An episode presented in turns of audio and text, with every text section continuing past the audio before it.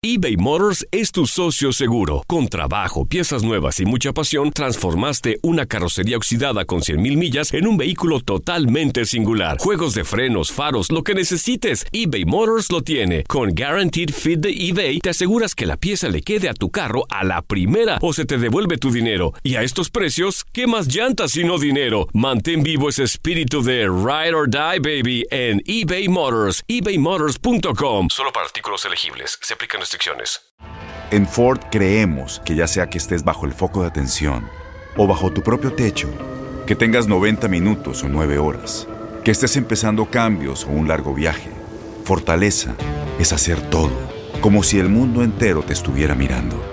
Presentamos la nueva Ford F150 2024. Fuerza así de inteligente solo puede ser F150. Construida con orgullo Ford. Fuerza Ford.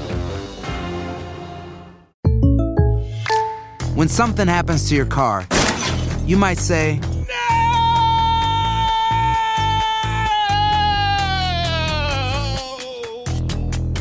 My car. but what you really need to say is something that can actually help. Like a good neighbor, State Farm is there. And just like that, State Farm is there to help you file your claim right on the State Farm mobile app. So just remember, like a good neighbor, State Farm is there. State Farm, Bloomington, Illinois. Boost Mobile tiene una gran oferta para que aproveches tu reembolso de impuestos al máximo y te mantengas conectado. Al cambiarte a Boost, recibe un 50% de descuento en tu primer mes de datos ilimitados. O, con un plan ilimitado de 40 dólares, llévate un Samsung Galaxy A15 5G por $39.99. Obtén los mejores teléfonos en las redes 5G más grandes del país. Con Boost Mobile, cambiarse es fácil. Solo visita boostmobile.com. Boost Mobile, sin miedo al éxito. Para clientes nuevos y solamente en línea, requiere AroPay. 50% de descuento en el primer mes requiere un plan de 25 dólares al mes. Aplican otras restricciones. Visita boostmobile.com para detalles. El siguiente podcast es una presentación exclusiva de Euforia On Demand. WKAQ580, expertos en análisis y noticias, se renueva una vez más para llevarte la mejor cobertura y el mejor análisis. Una mirada fiscalizadora y única de los hechos que son noticia en WKAQ. Pulso Político con Orlando Cruz. Saludos amigos y bienvenidos a Pulso Político. Les saluda Orlando Cruz. Muchísimas gracias por la sintonía, señores. Bueno, hoy tenemos un programa, una edición especial del programa y la vamos a dedicar a lo que es la crisis en Venezuela, lo que está ocurriendo en Venezuela. Y lo van a contar algo que es bien importante, los propios venezolanos. No es una opinión de Orlando Cruz, ¿verdad? De lo que piensa Orlando Cruz sobre lo que está sucediendo allá eh, en Venezuela. No, la propia voz de los venezolanos, de los que están sufriendo lo que está ocurriendo en Venezuela, son los que lo van a, estar contando hoy. Como ustedes saben, Puerto Rico ha estado enviando muchísimos materiales, suministros eh, a Venezuela y eso es algo que yo soy, yo creo que de los pocos, de los de aquí, de por lo menos de la prensa aquí en Puerto Rico, que por lo menos ve eso como bueno. Esto que está ocurriendo de estar llevando, ¿verdad?, eh, suministros a Venezuela es algo que hay que aplaudirlo. Ahora bien, lo que no podemos estar aplaudiendo es el espectáculo que ha estado realizando el gobierno, ¿verdad?, del gobierno de Puerto Rico, de cómo ha, ha manejado la cosa públicamente. Eso sí hay que criticarlo, pero no se puede criticar yo soy de los que no, por lo menos no critico y pienso, ¿verdad?, que no se debe criticar el hecho de estar llevando la, la, ayuda humanitaria. Yo creo que eso es algo que de verdad no se puede criticar. Yo tuve, antes de, ¿verdad?, lo que estábamos preparando el programa, tuve la oportunidad de recopilar ciertos datos que me gustaría por lo menos para que el país que está desconectado de lo que está sucediendo, ¿verdad?, en, en, Venezuela y que lo único que saben de Venezuela es que Puerto Rico está llevando, ¿verdad?, suministros allá, que por lo menos estén claros y, y sepan lo que verdaderamente está sucediendo allá en Venezuela. Según Human Rights Watch, escuchen esto bien, señores, que esto es importante. La crisis de salud en Venezuela es de tal grado que la mortalidad, la mortalidad materna, escuchen los detalles, materna, aumentó en un 65%. Señores, estos son números sumamente serios de verdad. La mortalidad infantil un 30% y los casos de malaria los colocan en un 76%. Los casos de desnutrición severa de niños y de niñas menores de 5 años estuvo aumentando eh, del 10.2 al 14.5. Señores, y son números de septiembre del 2017. Los pocos datos que hay disponibles ahora mismo sobre la situación de salud allá en Venezuela. A eso hay que añadirle, obviamente, la situación de la falta de médicos y de la falta de, medicamentos también, que eso obviamente es lo que está creando todos estos números que les estamos hablando ahora mismo. Lo que tiene que haber lo que tiene que ver en temas de justicia, algo que aquí se ha estado hablando muchísimo. Según el Foro Penal, estamos hablando de 885 presos políticos. Eso, señores, acá en Puerto Rico, nosotros no entendemos o no sabemos lo que es un preso político.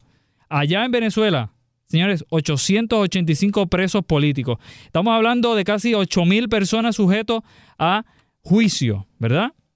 Las pasadas protestas dejaron aproximadamente mil personas arrestadas.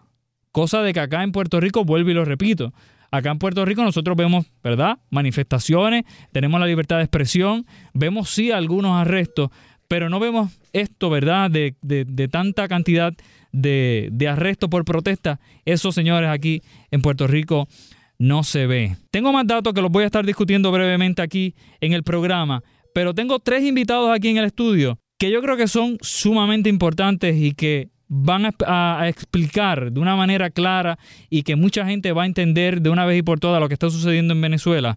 Tengo a Sonia Cosme, que es eh, coordinadora de ayuda a Venezuela de aquí de Puerto Rico. Sonia, gracias como siempre por estar disponible acá. programa de ayuda humanitaria de Venezuela. Ayuda humanitaria de Venezuela, gracias como siempre, como dije, por estar disponible acá en WKQ. Tengo al puertorriqueño Nelson Reyes, que ha estado trabajando en Venezuela que estuvo allá y que de hecho está casada con una venezolana sí. que, y la tiene de frente, así que tenemos que portarnos bien hoy, Nelson. Eso es correcto, sí. Buenos días a eh, todos los que nos están oyendo y muchas gracias por la oportunidad. Gracias, gracias por estar con nosotros también. Y tengo vía telefónica también a la diputada de la Asamblea Nacional, Dignora Hernández. Dignora, gracias como siempre también por estar disponible acá en WKQ. ¿Me escuchas bien?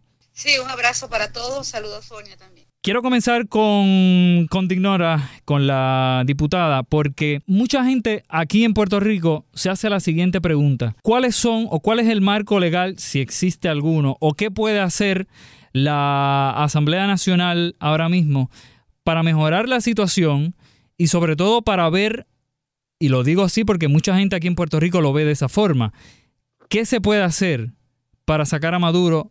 ¿Qué poderes tienen ustedes, si tienen alguno, para lograr ese cambio que verdaderamente Venezuela necesita?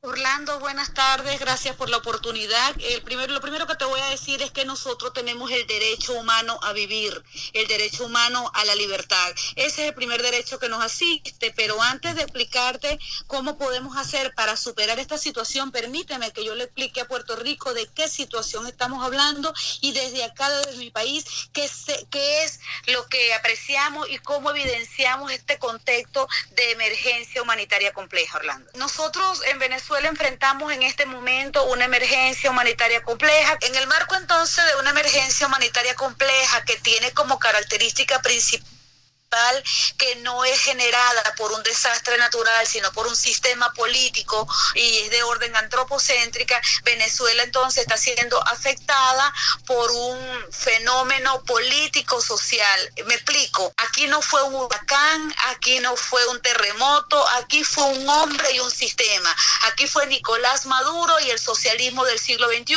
el que postró a Venezuela en un término tal de estar requiriendo en este momento ayuda humanitaria esta ayuda está siendo de pronto solicitada como medicamentos, insumos médicos y hospitalarios y suplementos alimenticios para atender a niños, mujeres embarazadas, adultos mayores, pacientes en condiciones de salud crónica, con, eh, población hospitalizada en situación de emergencia. Pues bueno, en un contexto normal, el Parlamento venezolano no sería el agente de ayuda humanitaria, pero es que resulta, Orlando y amigos que me escuchan, que en Venezuela quien está en este momento en el poder es el mismo que causó esta emergencia humanitaria compleja y es el principal obstáculo para que mi pueblo supere esta crisis. Los datos que tú citabas son totalmente ciertos, pero a mí de ello también debemos agregar que Venezuela, el 94% de la población no tiene ingresos suficientes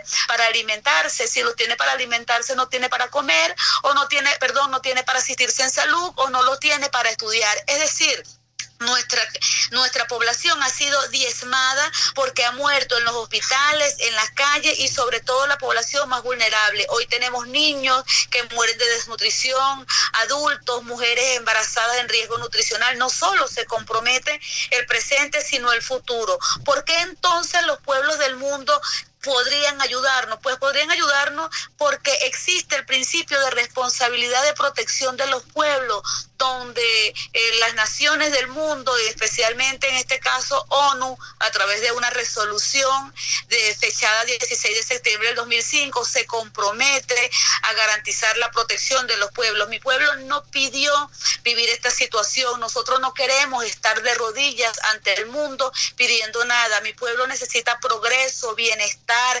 esperanza. Solamente pedimos una mano amiga en este momento, pero también estamos muy claros que nosotros no vamos a vivir de la ayuda humanitaria permanentemente. El mayor y el mejor servicio que hoy se le puede prestar a Venezuela, la mejor ayuda humanitaria es sacar a Nicolás Maduro, a sus mafias y a su estado criminal del poder. Y claro que tenemos el fundamento y tenemos el derecho, ese derecho que te hablé, el derecho a la libertad y el derecho al respeto por nuestros derechos humanos, que es en este momento lo que sistemáticamente está haciendo eh, lamentablemente eh, afectado en Venezuela por responsabilidad y culpa directa de un régimen, yo los he llamado, Orlando, son psicópatas con poder. Eso es lo que hoy gobierna Venezuela. Diputada, pero entonces los datos que salen, por lo menos de, Venezuela, por lo menos la versión oficial, es de que el gobierno, de que el pueblo venezolano, según las últimas elecciones, eh, está respaldando al presidente Maduro eh, de una manera mayoritaria. Él recientemente estaba viendo una entrevista y él dice de que él tiene respaldo de la juventud, de todo el mundo. ¿Cómo se puede explicar entonces las manifestaciones que están ocurriendo en la calle y sobre todo ese mensaje que se envía desde Venezuela de ayuda, de por favor, necesitamos ya esta crisis también política, necesitamos resolverla de una vez y por todas ya. Desde la mitomanía de un hombre, desde la mitomanía comunista que se fundamenta sobre, eh, sobre la falsedad de la construcción de un mito. Yo no puedo obviar que en sus inicios, hace 20 años, este sistema llegó por la vía del voto, pero es que un gobierno no solamente es democrático porque cumple con el libre derecho de votar, también es democrático en su desempeño y es allí donde perdió legitimidad en sus inicios, y no me refiero a Nicolás Maduro, sino al presidente anterior, llegó por la vía del voto, pero a raíz de allí en su desempeño se convirtió en un tirano, en un déspota, en un maltratador que se armó o montó un andamiaje de extorsión al pueblo a través de unas cajas de comida Clark, que además, este, como bien lo dijo la empresa Smartmati, fue capaz de contaminar el sistema de electoral a tal punto de abultar votos. Y lo otro es que pues la calle no miente. Ustedes en Puerto Rico y en el mundo han visto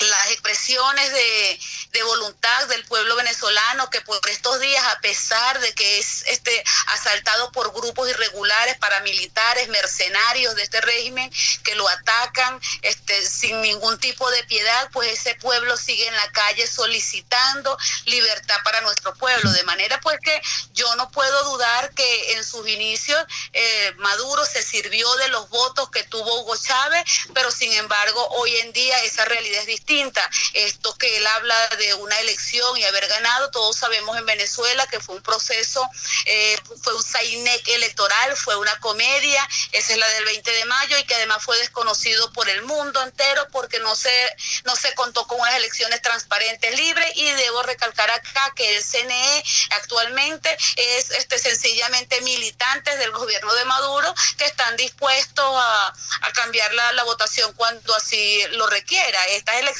no fue tal, aquí hay presos políticos, aquí hay partidos inhabilitados, aquí hay dirigentes inhabilitados, aquí hay un partido único, aquí hay un carnet de la patria que no es más que una extorsión para el voto y aquí hay un sistema automatizado vulnerable donde se, se pullan, decimos así en Venezuela, los votos para alterarlo. De manera que esto no fue ninguna elección, esto sencillamente es el reacomodo de un tirano y el andamiaje de extorsión que monta un tirano para hacerse con el poder, un poder que ya está claro, no quieren dejar Diputada, ¿cuánto más puede aguantar la gente de Venezuela esto? Porque vemos las manifestaciones, miles, cien, miles de personas que salen a las calles a protestar vemos muchísima necesidad. Recientemente, esta semana, estuvimos viendo unos videos del periodista de acá de Univisión, Jorge Ramos, que más adelante vamos a estar hablando de la tragedia que estuvo ocurriendo cuando estaba entrevistando a Nicolás Maduro, donde él presentaba personas detrás de los camiones de basura. Eso es algo que aquí en Puerto Rico es inconcebible. No podemos pensar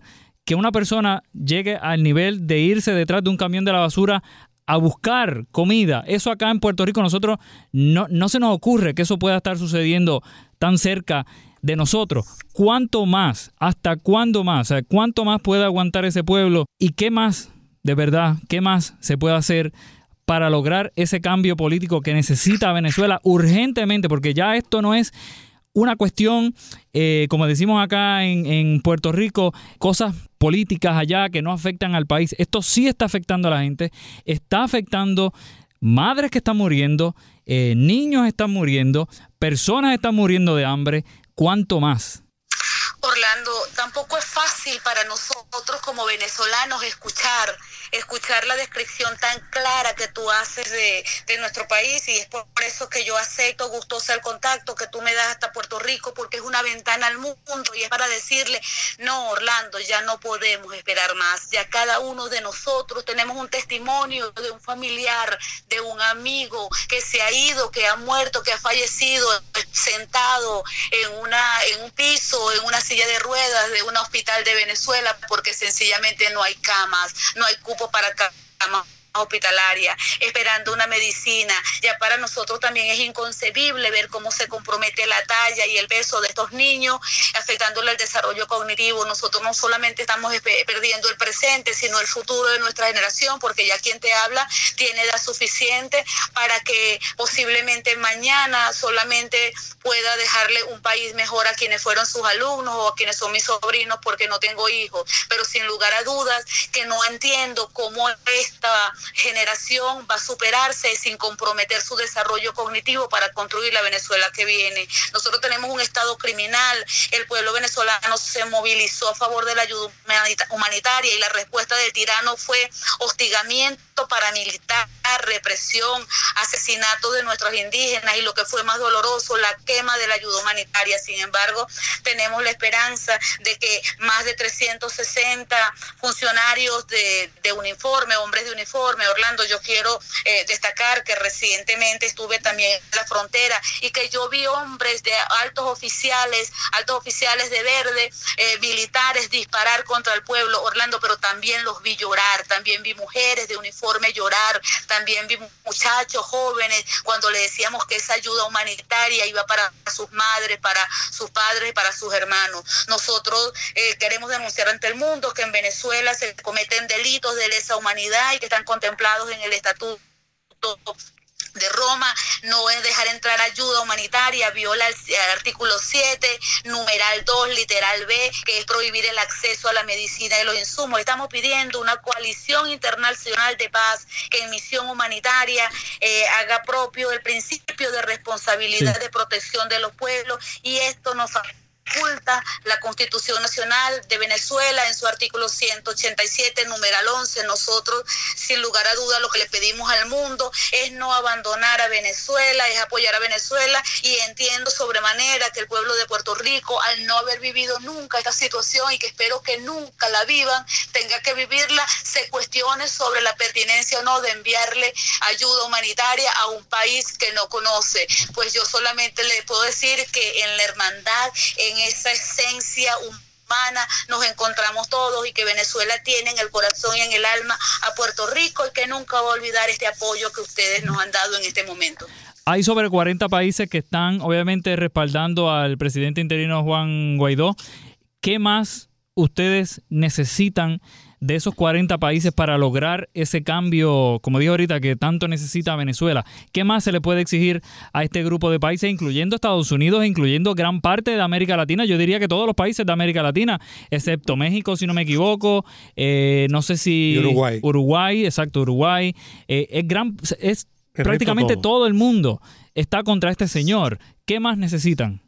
Orlando, sí, son, eh, para aclararte un poco, bueno, aclararte no, perdona la, petulancia de mi parte, para recordar un poco y compartir contigo que ya son 50, más de 50. países, como bien describiste, en el mundo que están respaldando a Venezuela, nosotros solamente le pedimos, y yo aquí quiero, eh, oye, intentar ser respetuosa, porque yo entiendo la diplomacia y entiendo eh, los protocolos, pero yo le puedo decir que el hambre eh, no, no tiene protocolos, que la muerte no espera por reuniones de grupos ni de cumbres, solamente quiero decirle que existe el principio internacional de responsabilidad de protección, y voy a repetirlo, de Naciones Unidas, es una resolución que sencillamente eh, habla de esa, de, esa responsabilidad que tienen los pueblos del mundo de proteger. Eh, eh, a la comunidad, a los pueblos, a la comunidad internacional. Esa resolución Orlando es la A, es la RES, es la 61 del 16 de septiembre del 2005. Allí las naciones que suscriben esta resolución, incluyendo Venezuela, dicen que van a proteger al mundo del genocidio, que es lo que se está cometiendo hoy en Venezuela, de crímenes de guerra, eh, depuración étnica, crímenes de lesa humanidad. Como te comentaba, en el Estatuto de Roma se establece claramente cómo este gobierno afecta a, su pueblo al pedirle, con crímenes de lesa humanidad, impedirle acceso a alimentos. ¿Qué le estamos pidiendo al mundo? Le estamos pidiendo al mundo que le den un ultimátum a Venezuela, que nos permitan al presidente eh, de facto de Venezuela, que nos permitan ponerle coto a esta situación, que no permitan que siga muriendo vidas de inocentes. Esto sin lugar a duda va a generar jurisprudencia, porque la prevención también tiene que ser importante. Y la pregunta ahora yo la hago al revés, ¿cuántos muertos más necesita mi país? ¿Cuántos, ¿Cuántas vidas más tienes que ofrendar para la libertad, para que se den cuenta de una vez por todas que estamos siendo diezmados por psicópatas con poder? El llamado entonces es al mundo activar el principio de responsabilidad de los pueblos, porque nadie puede matar escúcheme bien, nadie puede matar a su pueblo en nombre de la soberanía. Los derechos humanos no tienen frontera. Diputada, con muchísimo respeto a usted y sobre todo a su país, a Venezuela, yo le quiero hacer esta pregunta porque aquí en Puerto Rico hay mucha gente que piensa esto. Y yo se lo hago como el pueblo de Puerto Rico lo piensa. ¿Cuán cerca está Venezuela de, la, de llegar a la violencia para resolver este problema que está ocurriendo en Venezuela. Se lo digo con muchísimo respeto, hay muchísima gente en Puerto Rico que ve como única solución la violencia. Yo no comparto eso, yo no quiero ver obviamente a Venezuela ni a ningún país llegar a la violencia para resolver esto, pero se lo pregunto a usted que conoce el sentir del país, que sufre obviamente lo que la mayoría del país está sufriendo, ¿verdad? ¿Cuán cerca o cuán lejos podemos estar de esa lamentable, ¿verdad?, decisión. Orlando, mi país ya vive en violencia. Lo lamento más yo tener que vivirlo y tener que contestar, contestártelo en esos términos. Y yo, este sí, yo siento tu pregunta con mucho respeto y entiendo que debes aclararle al pueblo de Puerto Rico todo lo que necesiten saber. Yo quiero sencillamente comentarte que mi pueblo primero ya fue intervenido fue intervenido por cubanos, fue intervenido por chinos, fue intervenido por rusos, que se encuentran desde hace mucho tiempo en mi país extrayendo minerales, extrayendo sus riquezas y viviendo de ellas. Existen muchos tipos de violencia, Orlando. Yo pienso que la violencia a la que por lo general más se le teme es a esa que se manifiesta en las calles con balas, pero esa, esa violencia silente donde ves morir a los niños poco a poco, porque la población venezolana por lo menos pierde un promedio de seis a 11 kilos eh, digamos que, que mensual, eso es la mayoría de la población, cuando ves a un pueblo haciendo una cola para comprar alimentos, cuando ves a un pueblo en un hospital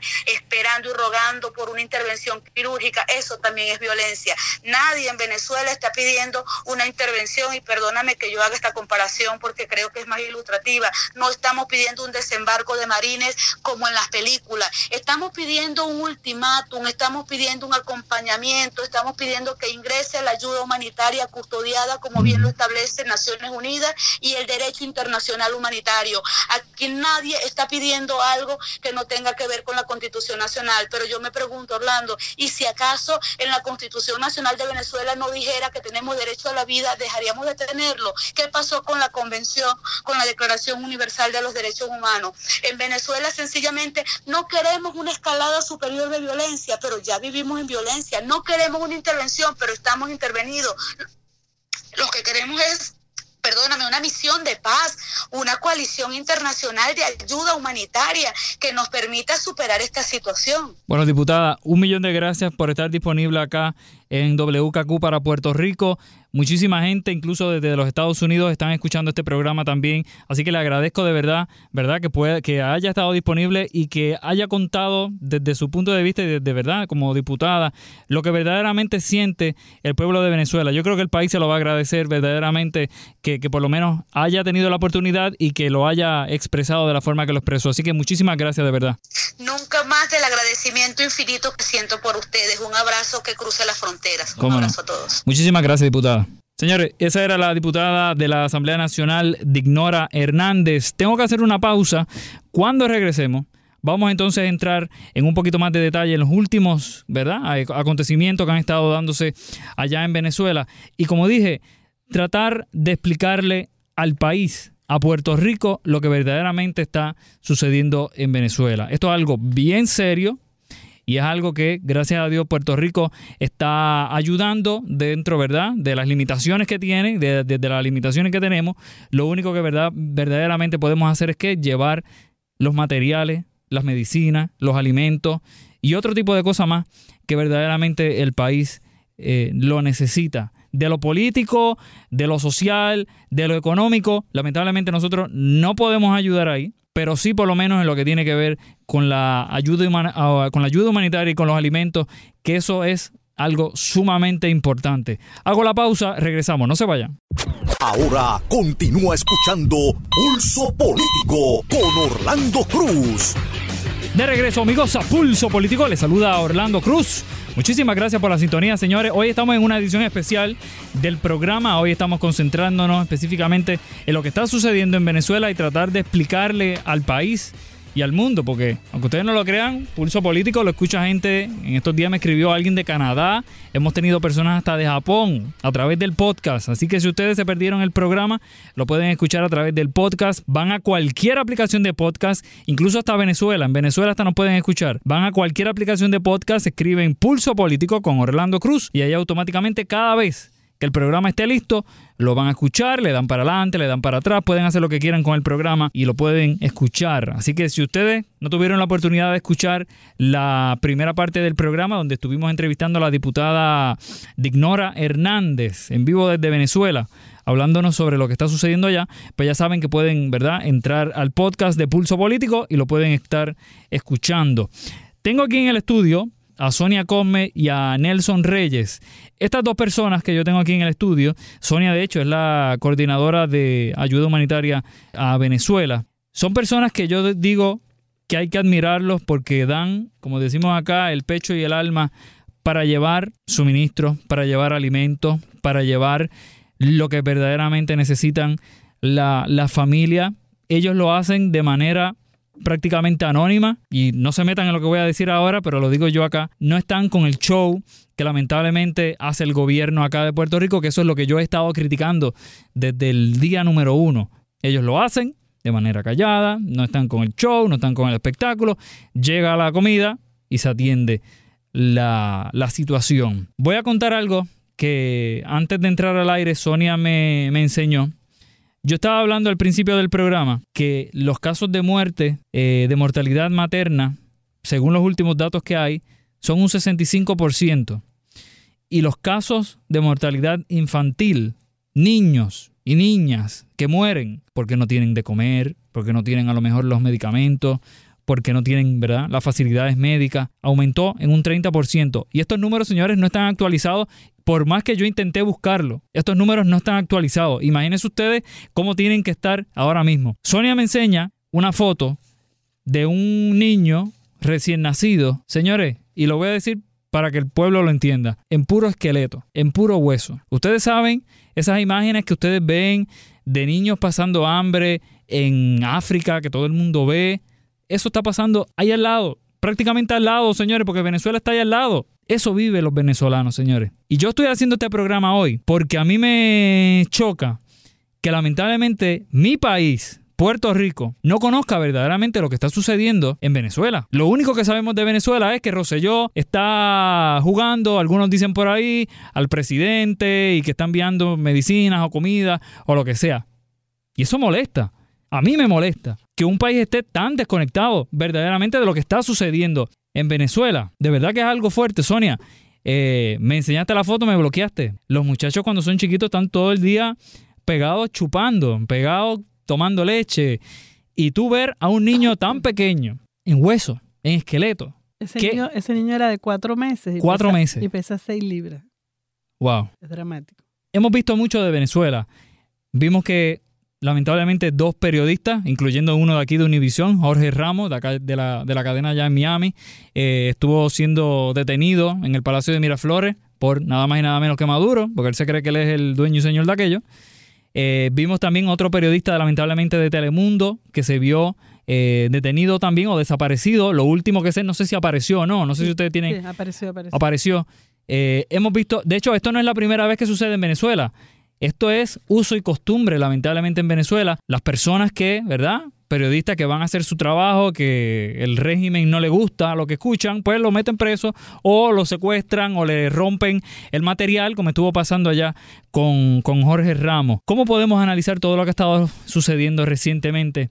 Y como dijo ahorita, cuando le estaba entrevistando a, a la diputada Dignora, ¿cuánto más puede aguantar Venezuela para buscar una solución a esto? Y les hago la pregunta a ustedes porque ustedes conocen esto y lo viven en carne propia porque Sonia, en el caso tuyo, tú eres de allá y obviamente tienes contactos allá y sabes lo que siente la gente. Bueno, realmente, como te comentó ella y como lo vemos todo, no podemos aguantar mucho más porque el venezolano ha llegado al límite. Esos, esos datos que tú das te hablas de una población que está depauperada, que está desnutrida, que está sufriendo. No es mentira, las enfermedades crónicas no están siendo atendidas aun cuando existen las medicinas y existen la forma, digamos, los tratamientos, pero no están disponibles. Entonces estás teniendo unas muertes evitables a nivel de los niños, de los ancianos, de las personas más vulnerables. Entonces, Venezuela realmente está en una emergencia humanitaria, necesita que y esta ayuda humanitaria que estamos que se ha tratado y que se ha pedido para que entre es para atender básicamente la población más vulnerable que está eh, a punto de morir. Se habla de 300.000 personas. Eh, realmente habría que establecer un canal humanitario para que fluya hasta que se normalice. Esto no es algo que se va a arreglar de la noche a la mañana, pero hay que empezar en algún momento. Y si bien nosotros hemos estado enviando ayuda, y como tú dices, pues modestamente, pero nosotros eh, no tenemos la capacidad de impactar como en este caso como pudimos, porque tengo que reconocer que el respaldo que nos dio el, Departamento de Estado al iniciar esta campaña de Venezuela Aid, eso movió al pueblo de Puerto Rico que va más allá de la diatriba política y que es generoso. Y de verdad nosotros llenamos 10 vagones a, básicamente de la generosidad del puertorriqueño con esa, con esa, esa dotación valiosa de ayuda humanitaria que se, que se montó en ese, en ese barco, nosotros pues aspirábamos que aliviara a, una gran cantidad de personas. Eh, obviamente Venezuela no solo le negó la entrada al barco de Puerto Rico, sino a los camiones en Cúcuta, donde hubo quema de, ayuda humanitaria, en el sur, eh, a fuerza de, de, balas, también ahí hubo muertos, gente que trataba de abrir el canal humanitario y vimos frustrado nuestro deseo el sábado que comenzara a fluir la ayuda humanitaria. Nosotros pudimos en un solo viaje organizado con el respaldo del Departamento de Estado para que la gente sienta que esto no es no fue una pérdida de tiempo. Nosotros en, en cuatro años hemos movilizado aproximadamente 20, 25 mil libras pero en un solo viaje, aquí iban 551 mil eh, libras. Eso es 27, 30 veces más de lo que hemos podido manejar. Por lo tanto, es loable, como tú dices, es algo realmente eh, producto de la hermandad de los pueblos y no tenemos sino palabras de agradecimiento. Nosotros, por supuesto, no nos vamos a, enfrascar en la parte política, pero nosotros agradecemos de corazón, en particular al secretario de Estado, agradecemos al staff, a todo el que nos ayudó, al todo el que nos apoyó de una manera u otra a llenar eso, porque sabemos que fue de corazón. Yo vi personas bien humildes dando su, modestamente su ayuda con lo que podía y empresas que lograron enviar eh, este, ayuda en paletas, o sea, en grandes cantidades. Por lo tanto, yo creo que de todo esto hay un, un gran agradecimiento de parte de nosotros, de los venezolanos, y yo creo que una gran expresión de amor del pueblo puertorriqueño que se ha caracterizado por ser así, porque yo llegué a este país cuando el deslave eh, en Vargas, en Venezuela, y mi primera experiencia, que tal vez marcó el resto de lo que yo podía hacer en Puerto Rico, fue haber estado en presencia de toda la ayuda que llegó cuando el deslave de Vargas, cuando hubo tantos muertos en Venezuela, y yo vi cómo llegaban los puertorriqueños y yo preguntaba, pero esto es así siempre. La gente me dijo, es que el puertorriqueño es así. Y ahora, 20 años después, yo digo, es que el puertorriqueño es así, generoso. Y de verdad que eh, si nosotros logramos que ese canal humanitario se abra de una manera permanente, yo sé que de aquí nosotros, a pesar de las, porque yo vivo aquí, yo sé cuáles son las restricciones, los problemas que tenemos, yo también pasé por el huracán, pero nosotros sabemos que eh, siempre va a haber un poquito que se va a apartar para mandar a los venezolanos. Y Puerto Rico lo ha hecho con mucho amor. Mira, tú, preguntas cuánto más eh, pueden resistir. Eh, fíjate, me, impresionó mucho un muchacho que viajó como tres estados, pasó tres estados para llegar a, a, Cúcuta, eh, para sencillamente tirar piedras allí. Mm. Ese muchacho vive en una silla de ruedas. Cúcuta es la ciudad frontera entre Colombia y Venezuela, para explicarlo bien, porque yo sé que hay mucha gente que ha estado escuchando Cúcuta y no lo sabe.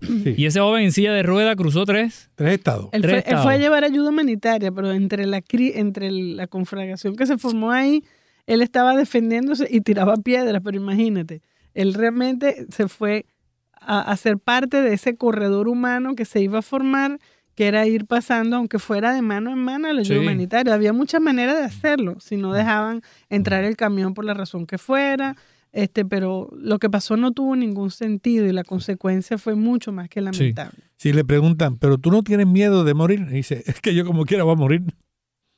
Si me está matando de hambre, como quiera. O sea, e, e, ese es el pensar de muchos.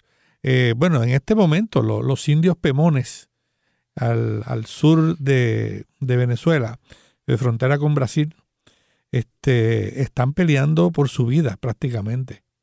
Eh, son bravos, son bravos.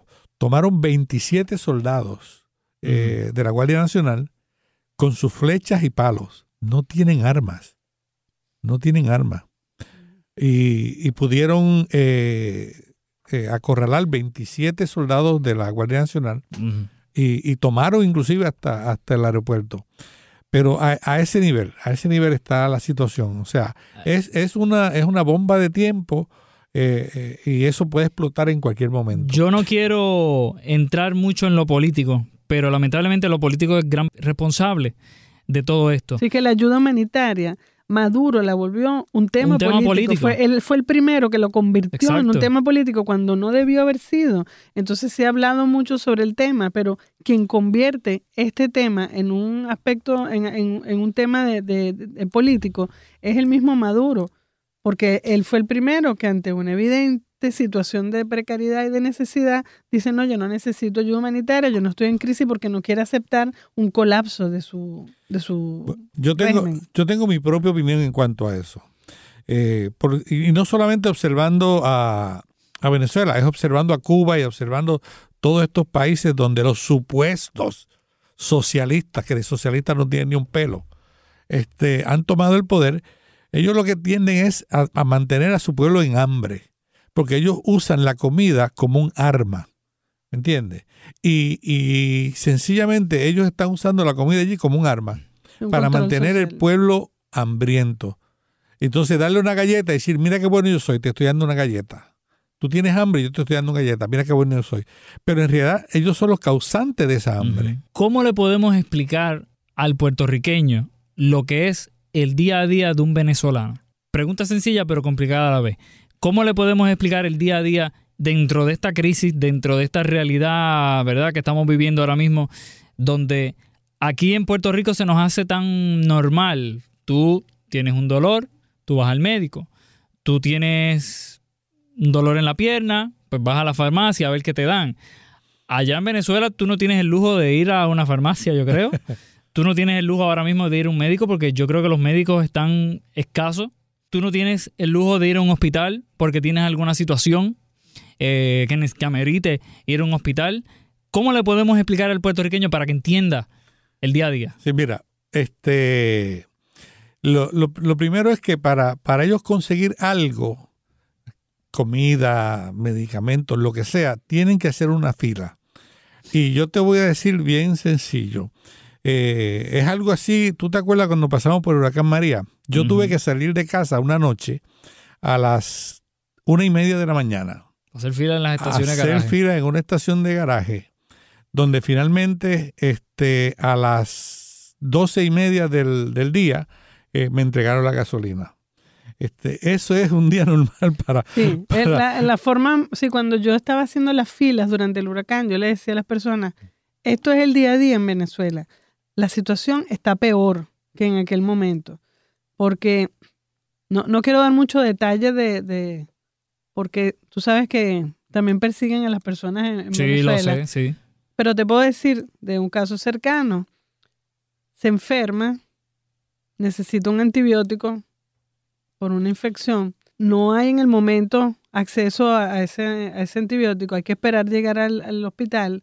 Entonces en el hospital no, no necesariamente está el medicamento. Finalmente, después de dar varias vueltas, consiguen un puesto en un hospital. Este hospital no tiene agua, pero pues tiene médicos y tiene enfermeras que tratan de hacer su trabajo. Tienes que conseguir todos los recursos, todos los medicamentos, todos los tienes que buscar tú para O poder sea, tú tienes que, tú vas al hospital y tú tienes que llevar los medicamentos para que te atiendan. Prácticamente, a veces el, el hospital tiene algunos medicamentos, pero tú tienes que buscar los otros. Entonces tú tienes que estar ahí atendiendo a la persona constantemente porque, bueno, aparte que tú no puedes entregar todos los medicamentos porque se pueden perder también. Entonces, la, es, una, es una vivencia de calamidad, de verdad, porque no puedes, no es que tú vas a un hospital y, y te sientes aliviado, conchale, ya aquí voy a tener todo el acceso, no, es, es como un vía crucis, tiene que conseguir tales medicamentos, no, no los encuentra. Bueno, la alternativa, las, ahora los las recetas de los médicos venezolanos tienen como cuatro o cinco nombres porque son todos equivalencias. Si no consigues este, compra este, si no consigues este, compra este. Entonces, imagínate una persona que tiene un sueldo aproximadamente de 7 dólares al mes y que entonces tiene que ir a comprar el, el que me acaban de decir que está aproximadamente, eran 60 mil bolívares, son como 30 dólares. Solamente una caja de uno de los medicamentos. Entonces, si, un- si una persona no tiene un pariente en el exterior que le pueda proveer dinero o que le mande comida o que le mande el medicamento porque lo consiguió, todos los venezolanos en el exterior estamos enviando comida, medicamento y dinero. Pero a veces con esa hiperinflación no, de nada sirve. Tú sales todos los días a trabajar porque tú vas a cobrar un sueldo, porque tú vas a pagar y cumplir con tus obligaciones. No tienes esa expectativa, sino que tú tienes que estar eh, ingeniándotelas para poder vivir día a día. Entonces es, un, es una vivencia muy, muy difícil, sobre todo cuando además en algunos momentos no tienes agua, no tienes luz, no tienes teléfono, no tienes internet, eh, te pueden atracar, el carro se te daña, si el carro se te daña es una tragedia porque el costo de las piezas es brutal. Entonces es una vida que yo digo que verdaderamente cada vez que suena el teléfono, cada vez que pasa algo, tú dices, pero es que es una calamidad, parece que le- no hubiera cosas más malas que pudieran pasar. Entonces, ade- además de eso, tú sabes que hay personas que ni siquiera tienen un familiar en el exterior que lo puede ayudar. Esas personas están aún más desprotegidas todavía. Por eso es que el 95% de las personas que migran van a enviar remesas a Venezuela, porque tienen o la mamá o la esposa, han dejado los niños que están con los abuelos. Entonces, la situación, la gente yo creo que se lo puede imaginar más o menos fácil viendo quién sale caminando de su país con lo que tiene puesto. Solo el que está corriendo por su vida o porque no, no puede mantener a sus hijos, porque, o sea, es una situación extrema y se han ido millones de venezolanos caminando por la frontera. Mm. Entonces yo creo que si tú te pones en el lugar de esa persona que tiene que caminar, hay gente que ha caminado 20 días, 30 días, eh, varios, muchas más, si a veces para hacer un viaje en autobús con dos nenes, una, una conocida tuvo ocho días con los dos nenes solita. Ocho días. Sí, porque bajaba, subía, se cambiaba de autobús, tiene que hacer un montón de, de, de trámites, pero es un... Nadie sale de su país si no es porque está pasando trabajo. Porque si tú ves la mayoría de los venezolanos en el exterior que van a todas, a todas estas actividades, sobre todo los que están en, los que han salido eh, y están en estos países, sobre todo los países vecinos donde han podido llegar a pie, eh, en la reunión con Guaidó le decían, queremos regresar, queremos regresar. O sea, la situación, el día a día en Venezuela es a veces un martirio, es complicado, es un via crucis. Uno afuera, mira, uno siente una frustración porque no puedes mandar rápido una medicina, no puedes mandar rápido lo que se necesita. De verdad que es angustiante. Es, voy, y repito, este, lo más cerca que tú puedes, porque acuérdate cuando hablamos, hablamos de referencia. Y lo más, lo más cerca que yo te puedo decir a ti en términos de referencia es el huracán María. Eh, yo recuerdo que teníamos, como te dije, para gasolina, pues tuve que hacer, tuve que levantarme a la una y media de la mañana y estar ahí hasta las dos y media.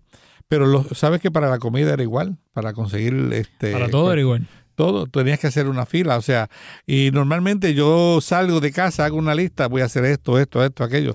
Eh, cuando el huracán María, yo sencillamente salía a hacer una cosa, ¿entiendes? Y, y si la lograba, porque hubo días que me levanté a, la, a, la, a esa hora a buscar gasolina y cuando estaba a punto de llegar mi turno, se acabó. y era lo mismo, pero vuelve el próximo día. La única diferencia ya es... Que es todos los días. Que es todos los días sin fin. Sin fin. O sea, no sí. hay esperanza de que la cosa mejore. ¿Qué esperanza hay con el líder de la oposición, Juan Guaidó, para que pueda resolver esto? Bueno, Guaidó, primero que nada, este, está ahí por un proceso constitucional. Maduro es el usurpador. La gente ha querido señalar que este, Guaidó se autoproclamó, que él venía caminando y se paró en una tarima y se autoproclamó. Él está ahí por un proceso constitucional avalado por la, yo quiero, yo quiero explicar eso, no sé si me lo pueden explicar bien, claro. porque mucha gente pues lo ve por los medios de comunicación, pero dice, pero y mira este que los otros días escuchaba a alguien que decía, más o menos como tú piensas, Sonia, que decía, mira, sí. este señor llegó aquí, se paró y dijo, mira, yo soy presidente, juré para ser presidente, ¿qué es lo que sucede? para que lo tengamos a él como líder de la oposición, 50 países ahora mismo lo están apoyando como presidente. El origen viene porque eh, se convocaron unas elecciones el 20 de mayo uh -huh. del 2018, cuando realmente las elecciones debían haber sido en, en diciembre. Esa Asamblea Nacional Constituyente fue la que tuvo la, la, el comentario de, de, la compañía que cuenta los votos que dijo, ya, voy, ya van por, por, lo menos un millón de votos de, de, que no podemos avalar. Esa asamblea adelanta las elecciones. Eh, en esas elecciones la, no dejan que la, la oposición corra como, como, como, corrimos en la asamblea con una tarjeta única. Este, no dejaron los principales candidatos que más respaldo correr porque estaban inhabilitados o presos o exilados. Y se crea una oposición a su medida. Eh, se colocan unos candidatos para justificar que, la, que se produzca la elección.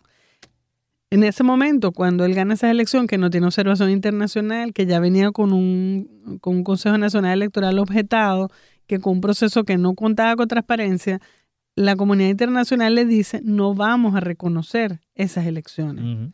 Así que te lo estamos diciendo desde ahora. Eso empezó a hacerlo progresivamente en los países.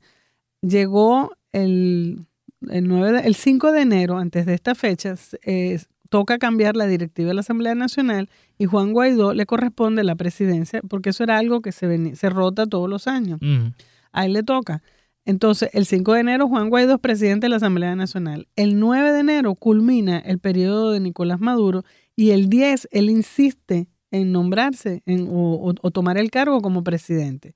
En ese momento, basado en un proceso que era fraudulento, donde se le habían advertido, mira, no lo vamos a reconocer, esto es fraudulento, él asume el poder y entonces automáticamente se crea ese vacío de poder.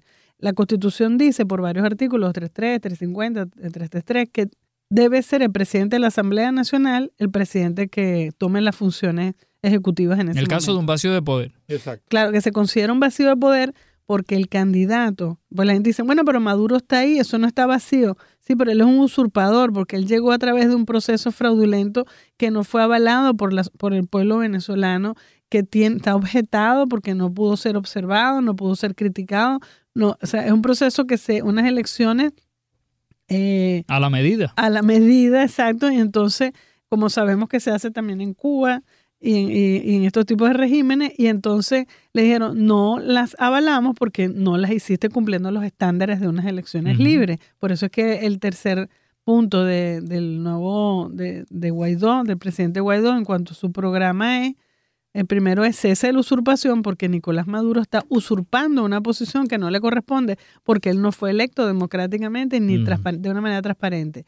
Guaidó fue electo presidente de la Asamblea Nacional, le corresponde esta responsabilidad, la asume y la juramentación fue algo adicional que ni siquiera está establecido como un protocolo, un requisito dentro de la Constitución, porque no está detallado, pero en vista de que la gente pues sentía como que la necesidad de que él lo volviera a expresar, porque él ya había dicho yo asumo las competencias, él en, una, en un cabildo abierto, que es un evento reconocido en la Constitución como obligante, delante de todo el mundo, porque eran, estábamos en, reunidos a nivel mundial y a nivel de todas las principales ciudades de Venezuela, él hace el juramento y él dice, necesito el apoyo de las personas del pueblo y necesito el apoyo de las Fuerzas Armadas y comienza el llamado de las Fuerzas Armadas, porque realmente sabemos que el régimen de Maduro está puesto ahí porque está sobre las bayonetas, sobre los militares que están muy comprometidos en el narcotráfico, en la corrupción que ha habido, en el desfalco que ha habido en la nación, y entonces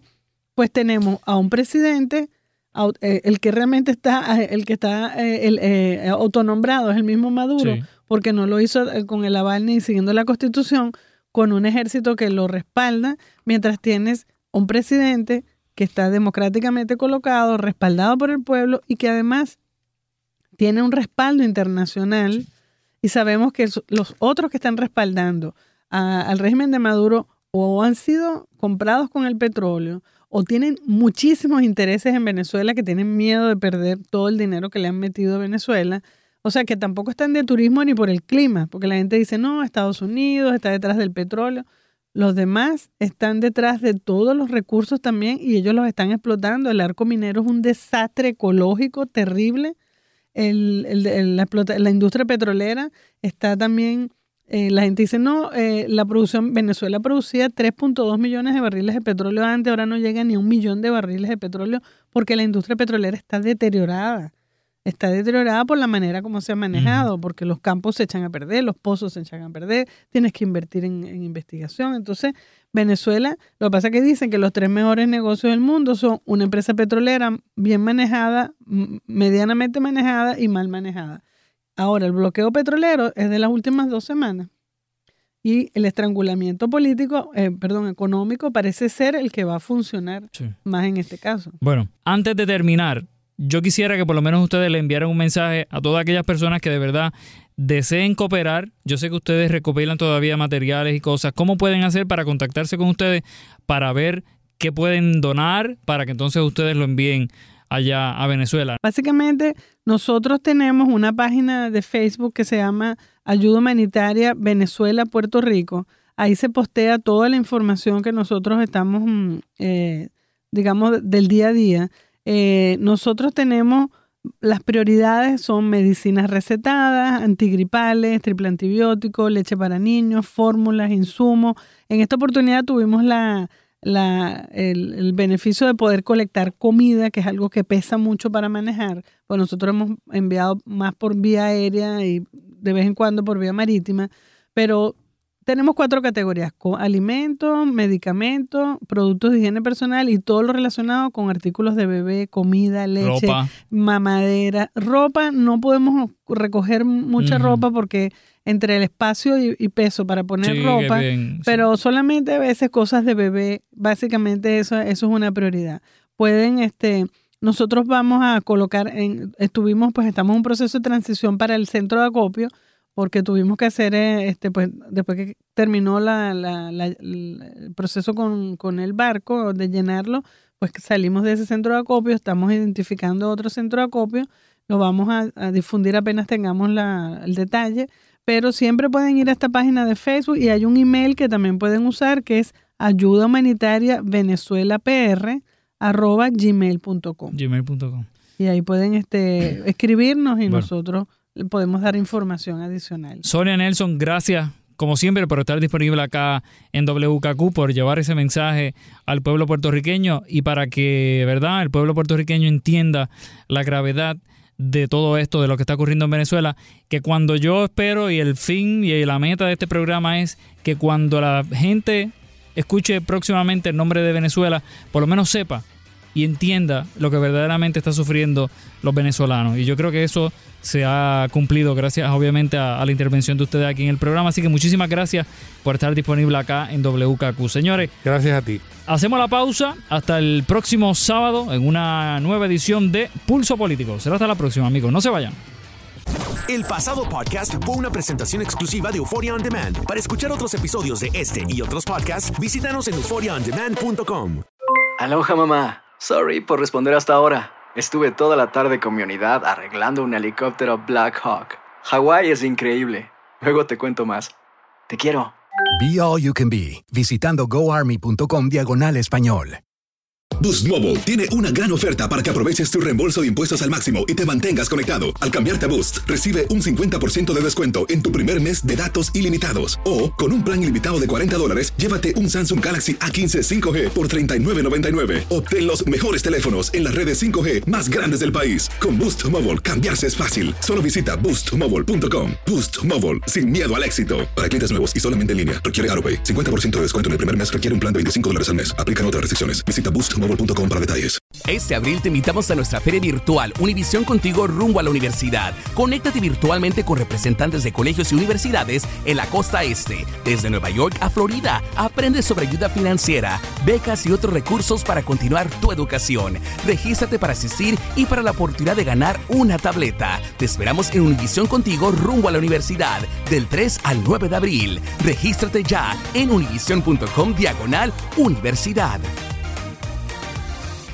¿Te preocupas por tu familia? Entonces, ¿por qué darles solo huevos ordinarios cuando pueden disfrutar de lo mejor? Eggland's Best, los únicos huevos con ese delicioso sabor fresco de granja, además de la mejor nutrición, como 6 veces más vitamina D, 10 veces más vitamina E y 25% menos de grasa saturada que los huevos regulares, además de muchos otros nutrientes importantes. Así que, dales los mejores huevos. Eggland's Best, mejor sabor, mejor nutrición, mejores huevos.